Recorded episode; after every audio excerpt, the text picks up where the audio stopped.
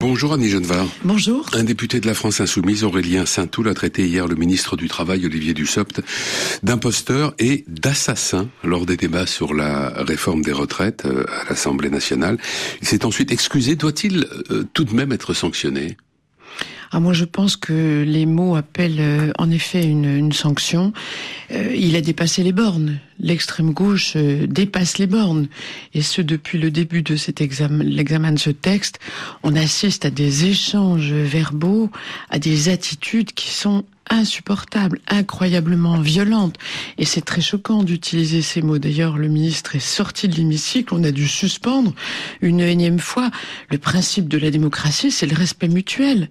On, est, nous sommes des adversaires politiques, les uns des autres, mais nous ne sommes pas des ennemis jurés qui allons euh, euh, nous, nous passer notre temps, nos débats, à nous insulter, à nous invectiver, à nous apostropher. C'est vraiment. Et qu'on voit, il y a ce qu'on entend, et vous me disiez avant que nous n'entrions ici en studio que lors des suspensions de séance, lors des pauses, des débats, euh, l'ambiance est aussi assez détestable. Ah mais absolument, je pense qu'un jour des députés en viendront aux mains.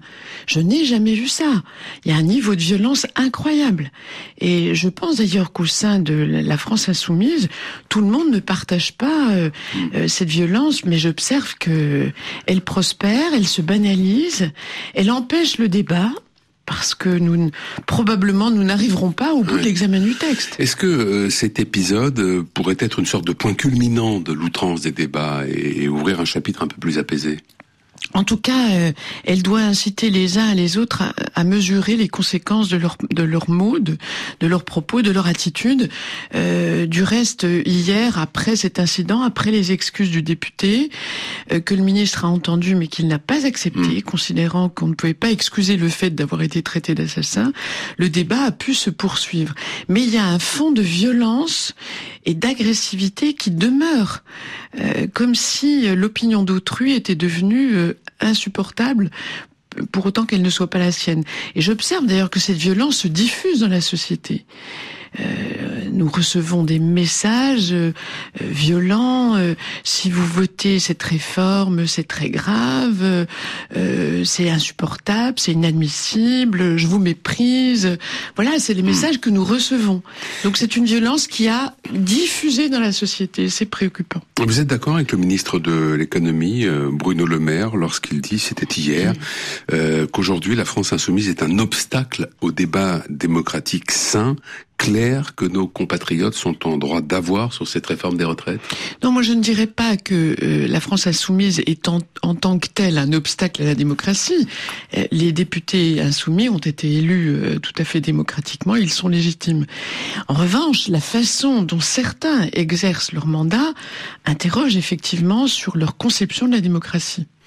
On a beaucoup reproché depuis le début de ces débats à, la NUPES, cette alliance électorale de gauche, dans laquelle euh, la France insoumise est, largement dominante, l'obstruction parlementaire en déposant euh, au total plus de, de 20 000 amendements. Mais cette obstruction, euh, par surabondance d'amendements, elle a toujours existé. Toutes les oppositions l'ont toujours pratiquée. Donc est-ce que ça n'est pas finalement un, mauvais procès qu'on fait à la France insoumise à cet égard? Bah, Disons que ce, cette obstruction sur ce texte-là empêche d'aller au fond du texte. Oui, l'article 7, c'est l'article. Ça a toujours été le cas. Oui, non, mais l'article 7, c'est celui qui porte vraiment le cœur de la loi. Nous, On en est à l'article 2 dans l'examen aujourd'hui. Probablement n'aurons-nous pas le temps de, de l'examiner. Alors, l'obstruction, c'est effectivement une technique parlementaire. C'est un peu un dévoiement quand même. Mm. Euh, alors, parfois, quand vraiment on veut s'opposer à un texte par, par conviction, euh, on recourt à l'obstruction parlementaire. Mais in fine, le texte sera quand même examiné. Si c'est pas par nous, c'est par le Sénat hmm. et par la commission mixte paritaire. Donc c'est une arme à double tranchant. Ça veut dire que le parlementaire se prive lui-même euh, de pouvoir débattre euh, du, de, de l'intégralité du texte. Donc moi je, moi je ne suis pas, pour tout vous dire, euh, elle a parfois été pratiquée par le groupe auquel j'appartiens, hmm. mais je ne hmm. suis pas très favorable à ce type de, d'action parlementaire. La NUPES a annoncé hier qu'elle allait retirer un millier d'amendements sur les 20 000 donc euh, qu'elle avait déposé. Il restait avant cette décision 14 000 amendements à examiner. Il en reste donc désormais 13 000. Euh, est-ce que ça va changer quelque chose concrètement? Alors, s'ils en retirent tous les jours, suffisamment pour permettre d'aller jusqu'à l'article 7, mais j'ai quand même quelques doutes parce que bon, vous savez quand tout va bien, on examine 25 à 50 amendements de l'heure. Donc vous voyez ce qu'il faudrait pour pouvoir arriver au terme, même en retirant euh, des amendements euh, par milliers, euh, il faudrait que ce soit vraiment très très conséquent pour qu'on puisse, peut-être le feront-ils, je n'en sais rien. Cette euh, réforme agite beaucoup les esprits à gauche, on le voit, mais euh, chez vous aussi. Euh, est-ce que vous êtes favorable, Annie Genevard, à des sanctions contre Aurélien Pradier, vice-président exécutif des Républicains, s'il ne vote pas la réforme, comme l'a demandé très explicitement le président du groupe LR au Sénat, Bruno Retailleau? Je crois que LR et le bureau politique que nous aurons tout à l'heure n'est pas un tribunal révolutionnaire. On laisse ça à d'autres. Euh, Éric Ciotti, le, nouveau président des Républicains, est un homme euh, de, de consensus qui cherche l'unité. Euh, c'est aussi ma façon de faire. Euh, et en tant que secrétaire général du mouvement, j'y prendrai toute ma part. Je pense qu'il faut de la conciliation, de la discussion, de l'échange.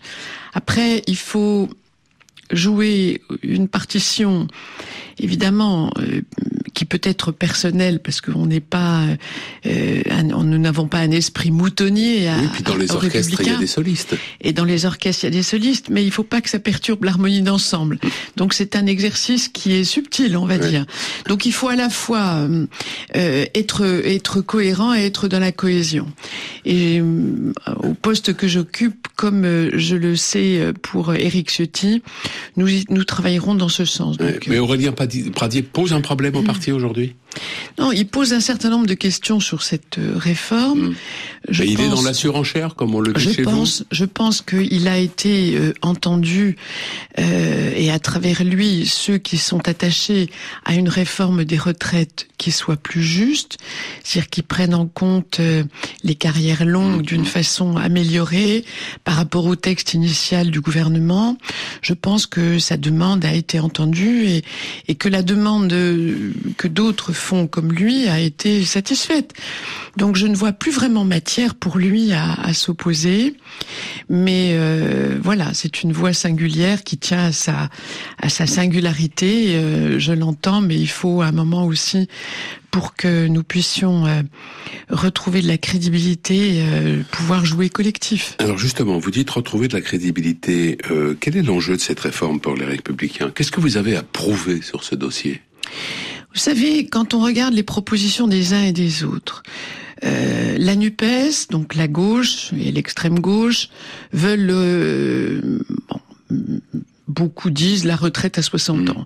C'est d'ailleurs euh, l'opinion de Marine Le Pen. Elle dit entre 60 et 62 ans. Donc on voit là quelque chose qui non seulement ne résout pas le problème de financement des retraites, mais même aggrave la situation, puisqu'on revient à la proposition de François Mitterrand en 81 de passer, de revenir mm.